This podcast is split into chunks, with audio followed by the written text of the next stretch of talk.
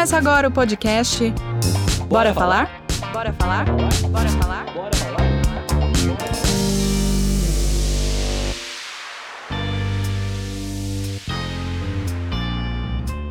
Olá, ouvinte!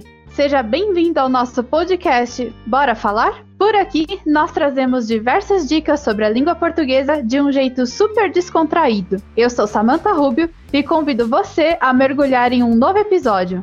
Bora lá? No episódio anterior, aprendemos sobre a diferença entre gramática e norma padrão. Agora, descobriremos mais sobre como a internet vem modificando e aprimorando a gramática em nosso dia a dia. Eu sou Gabi Perpétua, então, bora falar?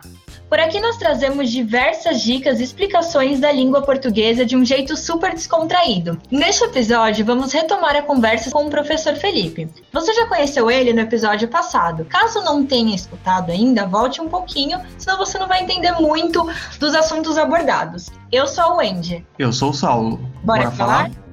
A partir de agora, a Wendy e eu recebemos o professor Felipe Goulart, que leciona no curso de Letras e Tradução na FMU Centro Universitário. Felipe é graduado em Letras pela Universidade Presbiteriana Mackenzie, onde também concluiu mestrado e doutorado em Letras. Seja bem-vindo, professor Felipe.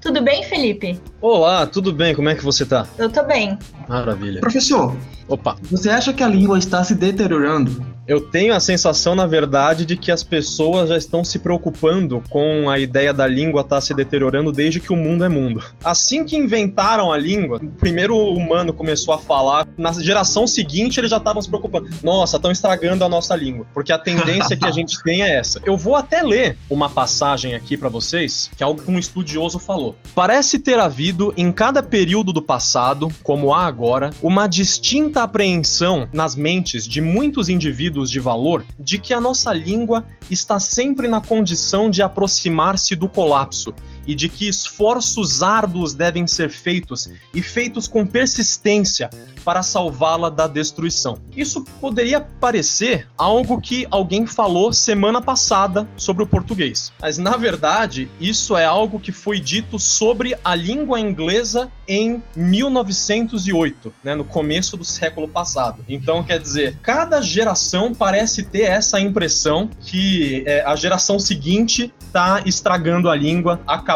com a nossa comunicação. Sempre que se fala em língua, sempre que se fala em gramática, especialmente sempre que alguma pessoa aí na mídia que não seja realmente da área, que não seja um linguista, que não seja um gramático, fala sobre língua e gramática, o tom é quase sempre esse, assim, é de um alarmismo, parece que o mundo está acabando acabando.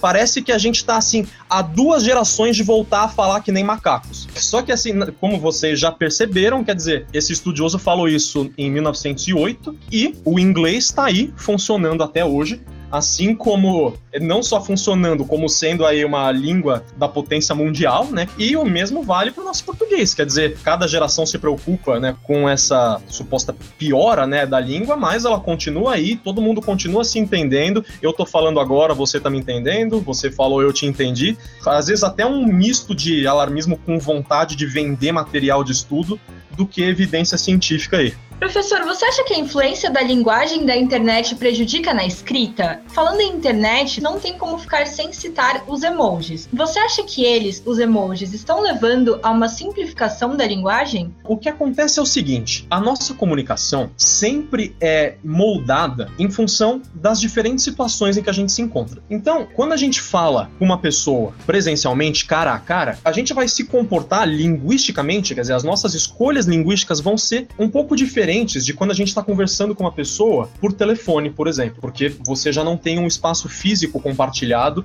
e algumas coisas que você poderia considerar como pressupostas, quer dizer que se eu estou vendo algo, você está vendo também, a gente já não pode considerar como pressuposto. Isso a gente pode ir vendo em vários níveis, né? Quando você passa para uma comunicação por e-mail, por exemplo, você não tem espaço compartilhado e você também não tem tempo compartilhado, né? Eu escrevo em um lugar em um tempo, você vai receber a minha mensagem em outro lugar em outro tempo. Todos esses detalhes detalhes vão influenciando as estruturas linguísticas, as escolhas linguísticas de modo geral, que vão ser mais ou menos úteis para aquela situação. O que acontece é simplesmente isso. Quando a gente está na internet, as nossas necessidades comunicativas são outras, são diferentes daquelas que a gente tem em outras situações. Especialmente quando a gente está em um meio informal da internet, que é, de modo geral é o meio da rede social, é um ambiente de escrita informal, é, não há nada mais natural do que as opções gramaticais e a configuração textual, né, tudo aí que está envolvido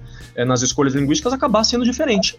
Isso é apenas natural, é só um reflexo das necessidades do registro. Cada situação comunicativa vai envolver certas escolhas que fazem mais sentido e que fazem menos sentido. Então, quer dizer, lógico, se eu estou num ambiente informal, eu não vou ter nenhum problema em fugir da norma padrão, é, eu não vou ter nenhum problema em, às vezes, é, fazer trocas, né, em termos da, da escrita, né, até da ortografia das palavras, em fugir da convenção ortográfica. Isso não é um problema desde que a pessoa tenha é, o repertório necessário, né, o repertório de, de educação, de instrução, para saber escrever desse jeito na internet, mas também saber escrever dentro da norma padrão quando ela estiver em outros, né, em outros contextos. Inclusive, às vezes podem até ser contextos também digitais, né? Dentro do mundo digital, a gente tem diversos registros, né? Nem todos os registros eletrônicos são informais. Se você for mandar um, e-mail para o seu chefe, esse é um registro ele eletrônico, mas não é um registro eletrônico informal. Então, quer dizer,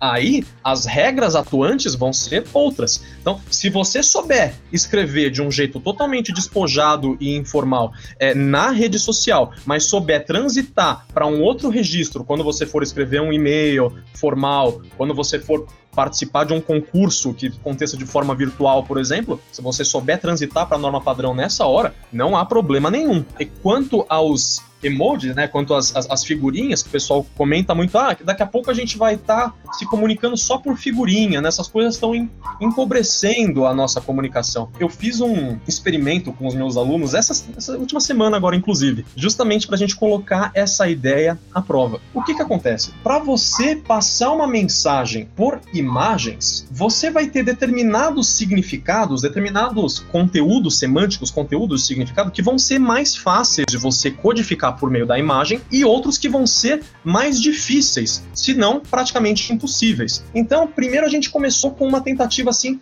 bem simples. Eu mandei algumas imagens, né? eu mandei três imagens para os meus alunos e vi se eles conseguiam decodificar o que, que eu queria dizer. Então, eu mandei um bonequinho daquele que está com a mão levantada, depois eu mandei um coraçãozinho e depois eu mandei um lagarto. Aí eles já conseguiram sacar. Eu amo lagartos. Primeiro, que você já não consegue saber exatamente se é, eu amo lagartos, eu adoro adoro lagartos. Algumas dúvidas já ficam aí, mas ainda assim, de modo geral, essa é uma mensagem fácil de se codificar por meio de imagens. Agora, quando você passa para uma mensagem mais complexa, depois eu passei uma estrutura para eles e falei assim: tentem codificar isso aqui por emoji. As lemas do sexo masculino tendem a lutar umas com as outras para disputar uma fêmea durante o período de acasalamento da espécie. Então, quer dizer, como que você vai colocar isso em imagem? Como você vai colocar um durante em imagem? Você tem classes de palavras, classes morfossintáticas, que são totalmente diferentes uma das outras, até que ponto elas se prestam bem a serem codificadas por imagens. Então, na língua, a gente tem uma distinção básica entre o componente lexical e o componente gramatical. O componente lexical, em termos resumidos, é aquele que serve para representar as coisas do mundo. Por exemplo, quando você fala lhama, você tá, né, essa palavra basicamente serve aí para representar uma entidade que existe no mundo, um bichinho lá que tem características X, Y, Z. Agora, nessa mesma palavra palavra, isso que eu tô falando do, do, só do radical. Você pode ter ali uma final S, que aí eu já tô falando lhamas. Como é que eu vou fazer para codificar esse S do plural por imagem? Teve uma aluna que foi tentar fazer isso, ela colocou duas lhamas. Eu já não tenho como saber se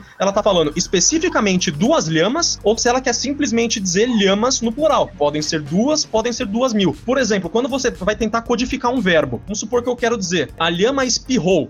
Mesmo que eu tivesse uma imagem de um espirro, como que eu vou conseguir codificar essa marcação de passado na imagem? Mesmo que eu tenha uma imagem de uma lhama e depois de um espirro, como que eu vou saber que aquilo é a lhama espirrou e não simplesmente a lhama espirra ou a lhama vai espirrar? E também quando a gente tem lá, elas lutam durante o período de acasalamento. Como que eu vou codificar esse durante. Então, quer dizer, elementos conectivos, preposições, conjunções, são praticamente impossíveis de você é, codificar por imagens. Então, quer dizer, acho que a chance de daqui a pouco todo mundo estar tá conversando só por figurinha é a mesma chance de você ter uma língua só com componente lexical e sem componente gramatical. Ou seja, até onde eu sei, pelo menos, nunca surgiu nenhuma. Então, pelo certo, seria dizer que a gramática jamais será esquecida, correto? Não tem como ter língua sem gramática. Enquanto tiver língua, vai ter gramática. Aquela coisa como a gente já discutiu. Mesmo quem pensa que não sabe gramática, na verdade sabe. A pessoa pode não saber uma variedade específica e pode não saber analisar a gramática, pode não saber apontar o que é o substantivo, o que é o verbo, o que é o pronome, etc. Ela pode não saber classificar, mas ela sabe usar. Eu tive um professor que tinha dito pra gente começar a escrever certinho, até nas redes sociais, no WhatsApp, em qualquer momento, porque senão a gente iria acabar escrevendo errado em outras situações. Ele inclusive falou que o uso das reticências, que a gente costuma colocar muito no Instagram, em posts, aí tem gente que acaba escrevendo também em outras situações, que a internet, que a forma como a gente se comunica na internet prejudica um pouco a nossa escrita. Olha, é, com, com todo respeito a esse outro profissional, mas na minha opinião, você dá uma recomendação dessas, quer dizer, escreva sempre sempre dentro da norma padrão para não correr o risco de é, escrever fora da norma padrão na hora em que ela é necessária. Para mim, isso é a mesma coisa que eu te recomendar. Olha, vai para academia de, de terno e treina de terno, porque senão você corre o risco de se esquecer de colocar o terno na hora que você tiver que ir para um casamento. Eu acho que seria como falar isso. Ficou um pouco sem lógica você ir para academia de é, terno. Dizer, né? é, não dá para você fugir da necessidade de saber transitar. Eu não vou te falar, não, não, ó, se se comporta sempre dessa forma aqui, para não correr o risco de na hora em que esse comportamento é exigido, você tá com outro comportamento. Não dá, não dá. A, a, competência principal a ser trabalhada é justamente essa transição, sabe? Eu não vou te recomendar ir tomar banho de terno para você não correr o risco de se esquecer de colocar um terno na hora em que isso é necessário. Você tem que ser capaz de colocar esse terno na hora em que, em, em que ele é necessário, mesmo tirando esse terno na, nas horas em que ele não é necessário. É, nós temos que, que ter esse conhecimento, né, de linguagem utilizar em diferentes situações. Não adianta a gente pensar, ah, sempre tem que escrever certinho. Não. A gente tem que saber se comunicar em diferentes contextos, né? Adequação contextual, a chave de tudo. Então, é por hoje, é isso, pessoal. Muito obrigado, professor Felipe. Muito obrigado Opa, mesmo. Eu que agradeço. Muito obrigada, professor, por conceder essa entrevista, por tirar todas as nossas dúvidas. Imagina, é um prazer. Bora, Bora falar? Apesar de dar um medinho, a gramática é muito interessante, não é mesmo? Aprendemos muito com o professor Felipe e podemos dizer que da combinação da gramática com a norma padrão surge a literatura. Você concorda? E para você que é fã de uma boa história, venho apresentar o nosso novo quadro. Nele, iremos falar da literatura clássica e contemporânea brasileira, personagens marcantes e relembrar trechos que nos levaram e continuam levando para dentro de suas páginas. Eu sou Saulo Fragoso e apresento para vocês o quadro Bora Literar? Bora, literar, literar.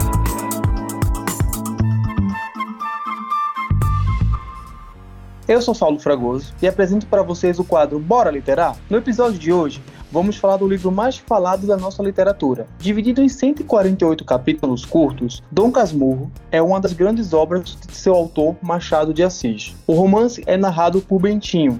Ele é um homem por volta dos seus 60 anos e que está disposto a contar sua história de amor por sua vizinha Capitu. A trama tem como local a cidade do Rio de Janeiro durante o período do Segundo Império. A história de Dom Casmurro é bem conhecida e polêmica. Mesmo quem nunca leu sabe um pouco sobre os personagens Capitu e Bentinho e a suposta traição. A obra já foi adaptada para o cinema, teatro e TV mas é lendo que você tem acesso à história crua e pode tirar suas próprias conclusões. O livro é narrado sobre a ótica de Bentinho, que faz um panorama da sua vida, desde a infância até o momento em que se torna o Dom Casmurro. Bentinho é atormentado com a promessa da mãe de dar o filho único ao sacerdócio. Ele abomina a ideia de todas as formas e passa a bolar, junto com a melhor amiga Capitu, planos para dissuadir a mãe de torná-lo padre. Bentinho e Capitu estarão para sempre em nossas memórias. E se você gostaria de ouvir um pouco mais sobre seu personagem favorito da literatura, fala comigo em nosso Instagram, pod, bora falar.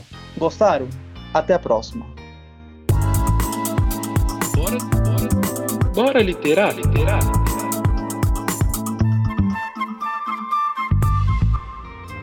No próximo episódio, receberemos uma convidada especial para falar sobre textos.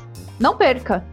Ficha técnica. Roteiro: Saulo Fragoso e Wendy Gomes. Apresentação: Saulo Fragoso e Wendy Gomes. Direção: Professora Maria Lúcia da Silva. Produção: Gabi Perpétua, Samanta Rubio, Saulo Fragoso, Wendy Gomes e Professora Maria Lúcia da Silva. Edição: Ana Karine Dias. Convidado: Professor Felipe Goulart.